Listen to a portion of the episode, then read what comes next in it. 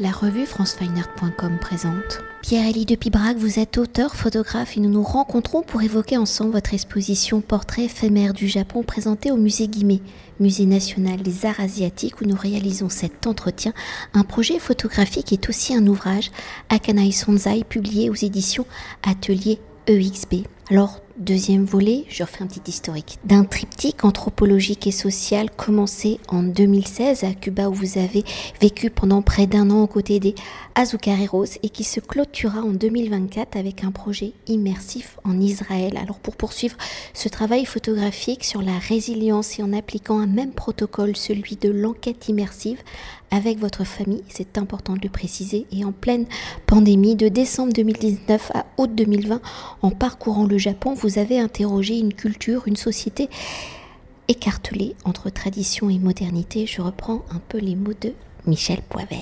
Alors avec Akanai Sanzai que l'on pourrait traduire Je me sens moi-même une créature éphémère, où vous êtes allé donc à la rencontre de personnes dont le destin été bouleversé suite au séisme et au tsunami, mais aussi avec des Ikekomori, ces personnes qui ont décidé de vivre coupé du monde et des autres, alors un projet qui s'articule entre portrait et paysage, entre couleur et noir et blanc, entre modernité et tradition, ou vos images, ou pour volonté d'immerger le regardeur dans l'esthétique et la culture japonaise. Alors l'immersion étant au cœur de votre travail photographique après Cuba, comment avez-vous appréhender et aborder le Japon dans cette idée d'un projet social et anthropologique Quelles ont été vos réflexions pour explorer la dimension résiliente d'une société, une société très codifiée, hein, et au regard de sa culture, comment le Japon est-il devenu l'un des champs de vos explorations?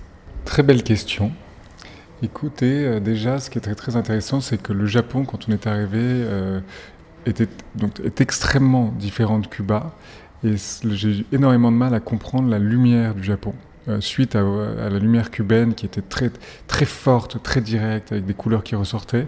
Au Japon, j'ai ressenti une lumière plus blanche, plus diffuse. Et euh, au Japon, j'ai mis énormément de temps à, comprendre cette lumière.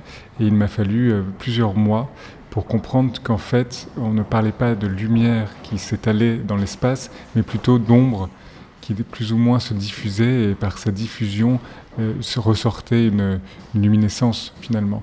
Et là, c'était vraiment, euh, quand j'ai compris ça, grâce à Tanizaki et aussi à l'éloge de l'ombre, avec son fameux livre, j'ai pu rentrer euh, dans le projet. Donc il m'a fallu beaucoup de temps pour rentrer, pour rentrer dans, ce projet-là.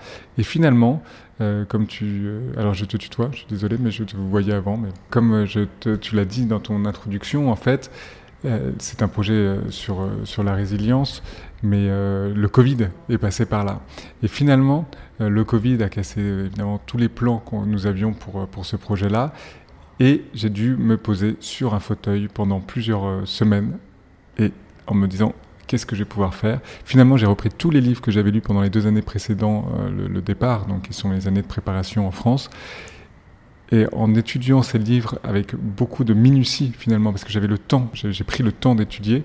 Et là, j'ai découvert un, Japon traditionnel. J'ai beaucoup mieux compris pourquoi euh, l'histoire japonaise a été décrite de cette manière-là et comment la culture et la, nature ont eu cette influence sur, euh, sur les Japonais. Et c'est là d'où est venue euh, l'idée de Akanai Sanzai, titre trouvé par ma femme suite à, l'étude des haïkus de Kobayashi Issa, dont un nous disait le papillon bat des ailes comme s'il désespérait de ce monde.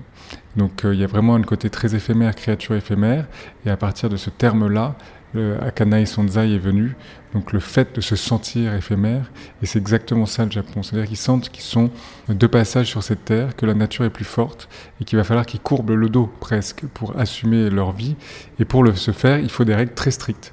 Et pour revenir à ta question sur le, projet anthropologique et, social, en fait, ce qui m'intéressait, c'était de lier Cuba, Japon Israël, par le fait même que ces trois pays ont des cultures très fortes, des populations euh, euh, qui ont un esprit national très fort, mais dans lequel beaucoup de personnes se retrouvent euh, dans des situations complexes vis-à-vis euh, de la société parce qu'ils ont une envie de vivre pour ces personnes ont envie de vivre pour elles, mais la société ne les engage pas forcément à le faire. Donc c'est compliqué pour une question de presque de survie parce que ces pays ont des frontières fragiles, ils sont isolés dans leur région et c'est ça qui m'intéresse. Donc cette manière anthropologique et sociale s'est faite à travers la culture de la canne à sucre à Cuba Elle s'est faite à travers la culture et euh, l'histoire du Japon, parce que comment cette culture et cette histoire si forte et si connue finalement à l'étranger euh, a, construit cette population et a permis à cette population de survivre dans un milieu très hostile, parce que le Japon, c'est comme une immense forêt euh, de volcans. finalement, avec une terre délicate qui, qui, qui, bouge en permanence, qui s'exprime très souvent, comme on a, on a pu le connaître, et donc, euh, ça nécessite une volonté de faire et une organisation sociétale très forte. Par contre, évidemment, euh, pour certains, c'est difficile à vivre. Et ce qui m'intéressait, c'est de permettre à ces personnes de s'exprimer.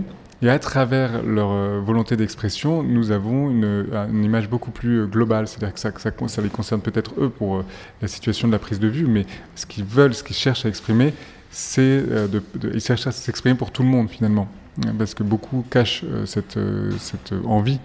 Et donc euh, l'acte de photographique de ces personnes-là est très fort et en même temps global. Elle représente la population japonaise, une partie, une grande, une partie importante de la population japonaise. Comme les, les coupeurs de canne à sucre représentent la population cubaine et son histoire. Et justement, pour continuer avec votre manière de travailler en vous confrontant à la résilience, pour vous approcher, tisser des relations avec les personnes que vous avez photographiées jusqu'au moment ultime de la prise de vue, de l'instant de la capture de leur image, un acte parfois redouté. Comment avez-vous gagné leur confiance? Comment se sont-ils laissés approcher? Vous avez mis tout un protocole en place. Hein. De fait d'utiliser une chambre photographique a-t-il aidé à cette mise en confiance, à cette relation très particulière entre photographe et photographié. Et pour mieux appréhender votre protocole photographique, pouvez-vous peut-être nous raconter l'histoire de l'un de ces portraits et comment le portrait final permet-il de raconter l'histoire singulière du photographié? Comme tu dis, le protocole est très très important parce que ce qui lie mes projets, dont l'application finale est, très différente à chaque fois, c'est l'acte photographique. Ce qui m'intéresse, c'est quel est l'intérêt d'un acte photographique, quel est l'intérêt pour euh, une personne d'être photographiée, comment il va utiliser ma présence pour s'exprimer, et comment on va composer ensemble la photographie qui va être la, plus à même de euh, faire ressentir au regardeur, au regardant, celui qui, enfin, ce qu'il a voulu dire sans le connaître. Donc euh, l'acte photographique est important. Donc pour ça, comme tu le dis, il y a l'utilisation de la chambre photographique, donc un temps long de la composition, et par ce temps long et cette composition, euh, je, vais distiller dans la photographie un grand nombre de, mots, de, de, de, clés de lecture finalement qui sont liées à l'histoire du pays, à sa culture, aux, artistes qui ont déjà travaillé sur, euh, sur le Japon, qu'ils soient japonais ou, euh, ou étrangers. Donc ça, c'est ma manière de, c'est mon protocole en fait. Ensuite, comment rencontrer ces personnes-là? Euh, il y a eu deux personnes qui ont été fondamentales, Shioko et Yuki, qui, sont, qui ont été mes assistantes lors du projet, et à qui j'ai raconté évidemment l'histoire. Et par cette histoire, on commençait à, on a envoyé ensemble des lignes comme à la pêche, tu vois, mais des, milliers de lignes. Des, centaines de personnes en racontant l'histoire et en disant nous aimerions pouvoir témoigner de ça. Alors on savait que euh, par exemple, Unique Komori était proche d'une personne qui connaissait une personne, ça, se remontait comme ça. Et comme euh, le Japon est quand même un vaste pays, c'est la première fois que je travaille de cette manière-là, j'ai décidé en partie pour d'envoyer des appareils photographiques et des carnets de notes euh, pour que les personnes, déjà rien que le fait qu'ils me renvoient le carnet de notes et l'appareil photo montre leur envie de s'exprimer, forcément. Et ensuite, en étudiant les carnets de notes et les photos qui ont été prises, ça m'a donné euh, les idées de composition pour exprimer le moment charnière de leur vie. Par contre, ce qui était compliqué, c'est que euh, la photo, euh, le, cadre de prise de vue de la photo n'était pas forcément près de chez moi ou pas forcément là où habitait la personne. Donc avec Olivia, nous avons fait plus de 26 000 km dans tout le Japon à la recherche des lieux parfaits. Euh, les enfants nous ont accompagnés parce qu'il y a eu le Covid. Donc en fait, tout ça, ça a changé beaucoup, mais finalement, euh, d'une situation délicate, alors je vais pas parler de manière globale euh, les difficultés qui sont nées du Covid, mais ça a complètement chamboulé le projet, ça nous a obligés à réinventer et finalement à, créer un projet presque plus intime, plus, plus particulier parce que nous étions les seuls à nous trimballer comme ça et les gens étaient assez surpris de nous voir. Donc déjà rien que ça, ça a créé un contact ce qui n'a pas été le cas s'il y avait 20 euh, millions de personnes euh, autour de nous, de touristes, tu sais, qui, arrivent en masse, surtout qu'au Japon, euh, quand ils arrivent, il y, a du monde. Hein. donc c'est très compliqué pour les Japonais qui sont qui sont plutôt discrets et qui, ont du mal à supporter cet afflux massif de, de personnes à certains moments de l'année, comme les Sakura par exemple. Donc nous, on s'est retrouvés seuls, on a envoyé les carnets de notes et, les, appareils photos. Quand je recevais ces carnets de notes et ces appareils photos, des photographies me venaient en tête, des mises en scène euh, dont on discutait avec Olivia. Et, après, on est parti à la recherche des lieux. Donc, euh, par exemple, il y a un pont euh, qui est une photo qui est dans la salle d'à côté. Et on a mis plus de six mois à le trouver. Et c'est Olivier l'a trouvé en disant Oh là, ça y est, enfin, euh, le pont est là. et cette photo, on avait eu une discussion avec la personne qui est photographiée dessus, euh, donc très très longtemps en amont, mais on ne trouvait pas le lieu pour exprimer son sentiment, en fait, ce qu'il vivait. Et pour euh, d'autres photographies, il y a eu des rencontres faites au hasard. Euh, comme à Fukushima, la plupart des, photographies prises à Fukushima euh, sont nées de rencontres. On a décidé avec, euh, je suis parti avec Yuki deux semaines vivre à Fukushima. On, vivait dans un, espèce de, pas d'hôtel, mais de, maison qui, où vivaient les ouvriers des chantiers de Fukushima. Et donc on a rencontré beaucoup de monde et on a 10 heures par jour. Bougeait dans Fukushima et, les, des rencontres se sont faites là, des histoires nous ont été contées et à partir de là, des idées sur lui, il fallait être très réactif pour le coup, alors que moi je mets beaucoup de temps à, composer. Là, il fallait trouver le lieu, pouvoir raconter que la, personne soit disponible ou pas, parce que Fukushima est un lieu de passage, finalement très peu de personnes habitent là-bas. Ça, ça a été euh, une autre manière de faire. Et après, il y a Shiyoko, mon autre assistante, qui d'elle-même est venue me dire, écoute, au Japon, il existe ça, il y a des doutes, il y a des, conflits sur ce pour certaines personnes. Moi, je connais quelqu'un qui n'a jamais euh, vraiment parlé, mais je sais qu'au fond d'elle, euh, cette personne euh, souhaiterait, et je pense que le fait que tu sois là serait la bonne occasion pour le faire. Et je lui dis, bah, écoute, est-ce que je pourrais la rencontrer ou parler avec elle Bon, avec toi à mes côtés, parce que le japonais, on en a peut-être fait avec Olivier pendant un an et quelques, mais j'avoue qu'entre savoir poser des questions et être très fier de le savoir le faire et comprendre la réponse, il y a un monde.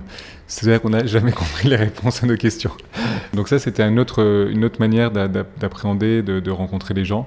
Le, principe était toujours de leur dire que le fait d'être photographié euh, était déjà euh, faisait partie presque à 50% de, ce qu'ils souhaitaient dire, de ce qu'ils souhaitaient voilà représenter aux autres.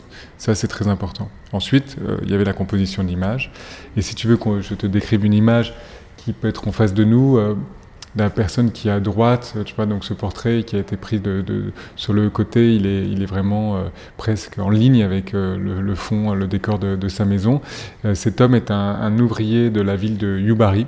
Donc Yubari est une ville minière qui, où il y avait plus de 300 000 habitants il y a encore une vingtaine, trentaine d'années. Aujourd'hui, ils sont moins de 10 000 parce qu'une partie des mines évidemment ont, explosé. Euh, il y a eu de nombreux incidents, que le charbon évidemment euh, n'a plus la cote, hein, c'est quand même euh, très polluant. Donc évidemment les mines de Yubari se sont petit à petit ont été fermées et cet homme a vécu différents traumatismes. Le premier, que tu vois sur son visage, il a été victime d'une explosion il y a très longtemps, hein, il y a plus d'une vingtaine d'années, et cette explosion l'a obligé à rester alité pendant plus d'un an. Euh, donc euh, c'était très dur pour lui et sa, famille. Et ensuite, il a été victime, euh, il a eu plusieurs cancers suite bah, au travail qu'il a, qu'il a effectué. et en plus, c'est un déraciné, c'est-à-dire qu'il y a eu la construction d'un barrage qui l'a obligé à déménager.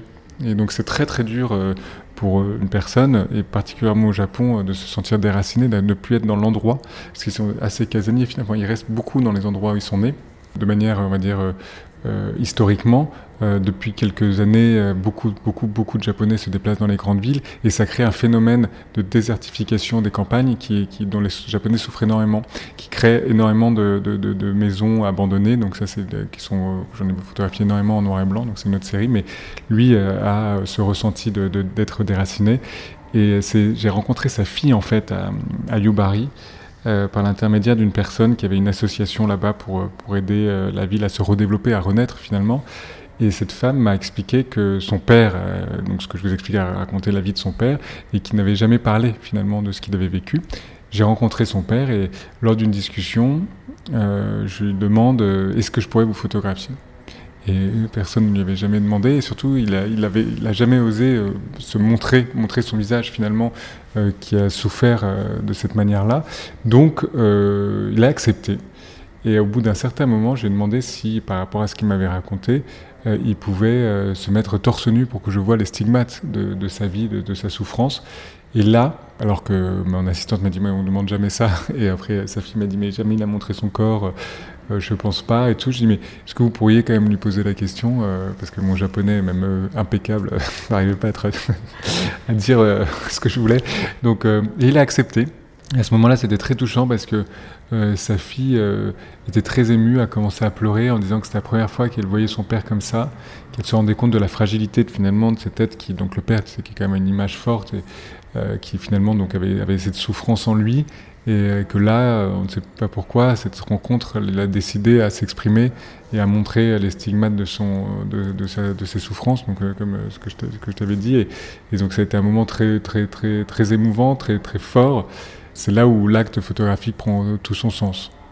Et vous l'avez déjà légèrement évoquer et pour donc évoquer une autre dimension de votre projet en contrepoint des portraits en couleur, vous avez réalisé des paysages et des natures mortes en noir et blanc, un ensemble de 12 images que vous avez intitulé Monono Aware, traduit par douce mélancolie des choses. Alors après le portrait et la couleur pour le paysage et la nature morte, comment le noir et blanc s'est-il imposé à vous? Parce que je connais la particularité de votre travail Vous êtes très attaché euh, à la matérialité photographique ou comment la matérialité photographique est-elle justement à l'image de la société et de la culture japonaise? Alors, ce qui m'intéressait beaucoup à ton travail en noir et blanc, déjà pour revenir comment la, composition des, projets, c'est que il est très important pour moi que l'homme puisse se réapproprier son univers, donc la couleur était fondamentale dans les portraits.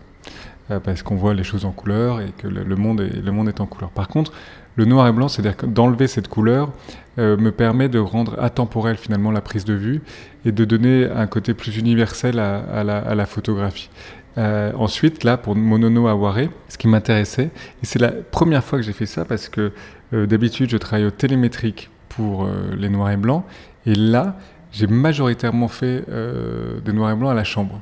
Pourquoi? Parce que je voulais refaire un travail un peu comme Walker Evans, quelque chose de très, euh, très régulier, où, je, comment on appelle cette photographie, euh, photographie où les très sérielle finalement, un immeuble, deux immeubles, trois immeubles, cinquante immeubles, et, et, je voulais, et ça m'intéressait énormément de, de, montrer une sorte de répétitivité dans ce paysage, dans, les, dans cette nature, et donc le, travail à la chambre a été, important.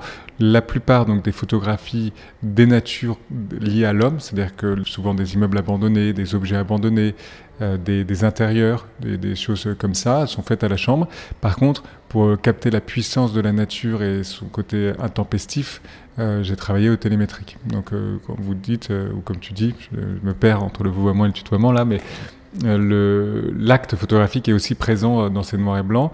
Et je me suis retrouvé à, finalement avoir la chambre qui s'est imposée à moi pour la première fois en noir et blanc. Je n'ai jamais, photographié en noir et blanc à la chambre. Et ensuite, pourquoi euh, Monono Aware Donc, on représente le, le, contexte de ces personnes-là. On met en, ça m'a permis de mettre en avant la nature, sa force et la manière dont elle s'impose aux Japonais. Comment est-ce qu'après elle reprend ses droits? Et euh, donc rendre ça de manière intemporelle pour retravailler sur la culture euh, japonaise. Donc euh, utiliser les codes, de l'estampe japonaise pour composer mes photographies. Et après, donc comme tu le disais, l'importance du tirage. Donc là, c'est un papier très spécifique. Il nous a fallu énormément de temps pour le maîtriser, pour, pour tirer sur ce papier-là, qui est un papier en mûrier qui été réalisé par un artisan de Kyoto. Et chaque feuille est unique. Et ce papier, en fait, m'a permis de faire ressentir la préciosité euh, de l'art japonais à travers euh, les tirages. Alors là, en fonction de l'incidence de la lumière, euh, on voit sortir plus ou moins un côté très nacré dans les blancs et le relief, il y a un effet de relief et de transparence qui va se, qui va se créer. Donc c'est assez intéressant de pouvoir aussi toucher le papier, le, bouger, le toucher, le manipuler.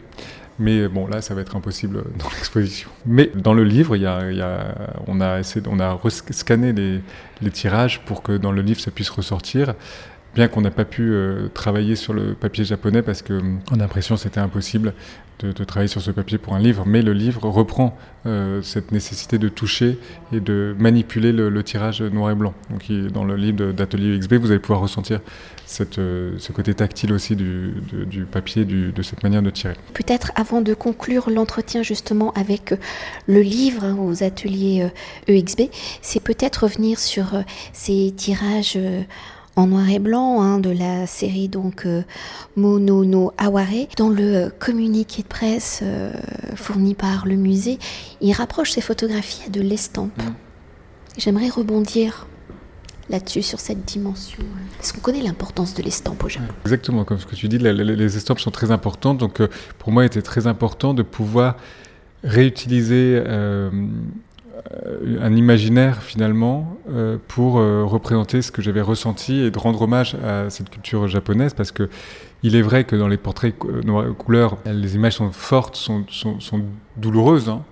mais le Japon est un pays extraordinaire, hein, c'est pas un pays de malheur. Donc, les, je voulais montrer que l'univers qui les entourait avait une puissance qui s'imposait à eux euh, mais que cette puissance aussi était euh, euh, presque pas admirable, mais elle était il y avait une contemplation. J'ai été ébahi par cette nature et presque absorbé, je ne sais plus quel est le terme, mais vraiment presque totalement happé. Voilà, j'étais happé par cette nature et j'ai voulu rendre hommage à cette nature et à la manière dont les Japonais traduisaient leurs arts à travers l'estampe, donc qui est finalement l'objet qui a été le plus diffusé qui a été presque à la base de ce japonisme qui a, touché nos cultures occidentales. Et donc finalement, euh, je voulais vraiment donc rendre hommage à cette culture, rendre hommage aux Japonais, à leur art, à leur manière de, composer. ils arrivent à composer, mais ils arrivent aussi à maîtriser. En fait, ce qui m'intéresse, c'est la, maîtrise qu'ils arrivent à, avoir, parce que euh, au Japon, l'homme est considéré comme une, œuvre d'art à part entière. Un artisan euh, donc, de papier, un, homme euh, qui, sait maîtriser la, fabrication des arcs, j'en ai vu euh, plusieurs, c'était assez impressionnant, ou euh, des, sabres par exemple, est, un, est un, patrimoine, un trésor national, patrimoine vivant. Et donc l'ukiyo-e, pour moi, enfin cette image de l'ukiyo-e était la meilleure manière de le représenter. Donc, mais par contre en noir et blanc, parce que la plupart des estampes que je connais, j'avoue qu'elles sont en couleur, il y en doit y en avoir en noir et blanc, mais je, ne crois que je n'en connais pas, mais peut-être. Euh, et, j'ai été confronté à l'estampe depuis ma jeunesse, donc euh, c'est une image, une manière de composer qui est ancrée, euh, ancrée en moi, et je voulais la réutiliser donc pour, pour composer ces, ces, noirs et blancs, et aussi la manière de présenter. Finalement, tu vois, les, les, noirs et blancs, ils sont très en, en hauteur. Il y, a, un côté plus tu vois, dans, cette manière de présenter les, œuvres. Donc, et, et, la manière de, tirer aussi, on a dû travailler finalement après plusieurs mois de recherche avec euh, Thomas Consani, on a dû finalement euh, se dire que ces photos seraient tirées en, numérique parce que l'argentique, euh, la, gélatine ou toute autre technique de tirage de argentique, le papier ne le supportait pas en fait. Euh, et, donc on a dû, on a modifié, une, approprié une imprimante finalement, et c'est Jean-François Bessol qui a fait mes tirages couleur, qui a fait mes tirages noir et blanc aussi. Et pour conclure notre entretien, Akanaï Sonzai étant présenté aujourd'hui euh, sous la forme d'une exposition, nous sommes au cœur au moment où elle se finalise dans son éclairage et la lumière. Elle est aussi donc un livre aux éditions Atelier UXB. Alors entre les deux possibilités de lecture d'un même projet, comment avez-vous construit l'exposition, le livre, comment les deux formes narratives se répondent-elles, se complètent-elles? Les deux sont extrêmement liés. Euh, déjà, ce qui est très intéressant, c'est que fondamental, c'est qu'avec Atelier XB et toute l'équipe de, l'édition, euh, on peut euh, vraiment créer un, vrai objet d'art. C'est-à-dire que le livre est, de la continuité du projet, c'est même l'œuvre ultime du, projet qui permet à ce projet d'être diffusé. Et donc dans la conception du livre, euh, il faudrait que je, t'en montrer un. Quand tu l'ouvres, en fait, tu rentres dans cette préciosité donc, euh, dont je parlais tout à l'heure du Japon. Et après, on va, on va avoir quelques photographies qui vont t'emmener vers quelque chose qui te rassure d'un Japon que tu peux connaître ou que tu peux anticiper. Et petit à petit, tu vas rentrer dans l'intime, dans quelque chose de plus gênant, de quelque chose euh, qui ne, que tu ne maîtrises pas forcément, que tu ne connais pas du Japon. Et ça, ce jeu était très important. Donc il y a un jeu entre les couleurs et les noirs et blancs pour te rappeler en fait le contexte des prises de vue. Ensuite, la manière d'ouvrir l'objet, de le toucher, de euh, la couverture aussi, en fonction de l'incidence de la lumière sur la couverture. Il y a un côté, donc ce côté éphémère, fantomatique va ressortir aussi. Donc l'objet est vraiment pensé de A à Z. Et comme euh, le, livre sort en même temps que l'exposition au musée Guimet, au musée Guimet, ce qui m'intéressait en fonction du lieu qu'on m'a proposé pour exposer, qui est un lieu très, donc, euh, dont l'architecture est très chargée, très présente, ça m'a permis de finalement de, redonner une intimité au projet grâce à cet espace qui est magnifique et, de, jouer avec les codes de, donc, bah, que de Guimet a imaginé à l'époque euh, lorsqu'il a, lorsqu'il a créé ce musée. Donc c'est très intéressant parce que ça te crée des surprises. Finalement, il y a un, relief, une, mise en perspective qui se crée euh, grâce à cet espace-là. Donc le concept, c'est que comme le livre, tu rentres, euh, il y a deux photos au début qui sont à l'extérieur, qui ne sont finalement pas dans l'exposition.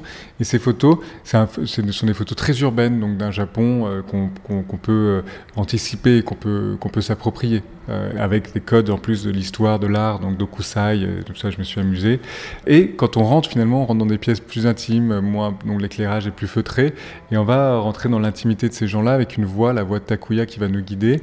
Euh, qui va nous faire entrer dans une autre pièce surprenante avec donc cet énorme écran euh, et le son et la voix de Takuya qui nous raconte sa vie, donc euh, qui est un, des déracinés de Fukushima. Et ensuite, on arrive sur la rotonde où les, des portraits plus pris de loin, en fait, plus comme des mises en scène cinématographiques, vont nous attirer. Et là, derrière, ces photos noir et blanc, dans notre dos, vont nous permettre de repositionner le contexte japonais pour euh, revoir différemment l'exposition. Et donc ça, ça m'intéresse beaucoup, comme le livre en fait. C'est très lié. Euh, la manière de, l'immersion en fait qui va être créée m'apporte beaucoup, aussi bien dans le livre quand euh, de la couverture à la dernière page, avec le texte de Michel Poivert que vous allez découvrir auprès quelques photographies, et dans le, et dans le musée où différentes pièces, différents angles, différentes perspectives vont vous amener à voir, à comprendre le projet différemment. Ce qui, ce qui crée une lecture, peut-être passer un peu plus de temps euh, dans l'exposition. Il n'y a pas de cartel hein, sur les photographies parce que ce qui m'intéresse, c'est de montrer que le fait d'être photographié était une volonté de raconter une histoire beaucoup plus globale. Par contre, le texte d'introduction de, Michel Poivert et des éléments euh, qui m'ont permis de réaliser ce projet qui sont présents dans des vitrines vont vous permettre d'avoir des clés de lecture. C'est tout un jeu de chat et à souris, de décodage qui m'intéresse beaucoup. Merci Merci à toi, c'était un plaisir de te revoir pour euh, rediscuter d'art et de photographie. Cet entretien a été réalisé par franceweiner.com.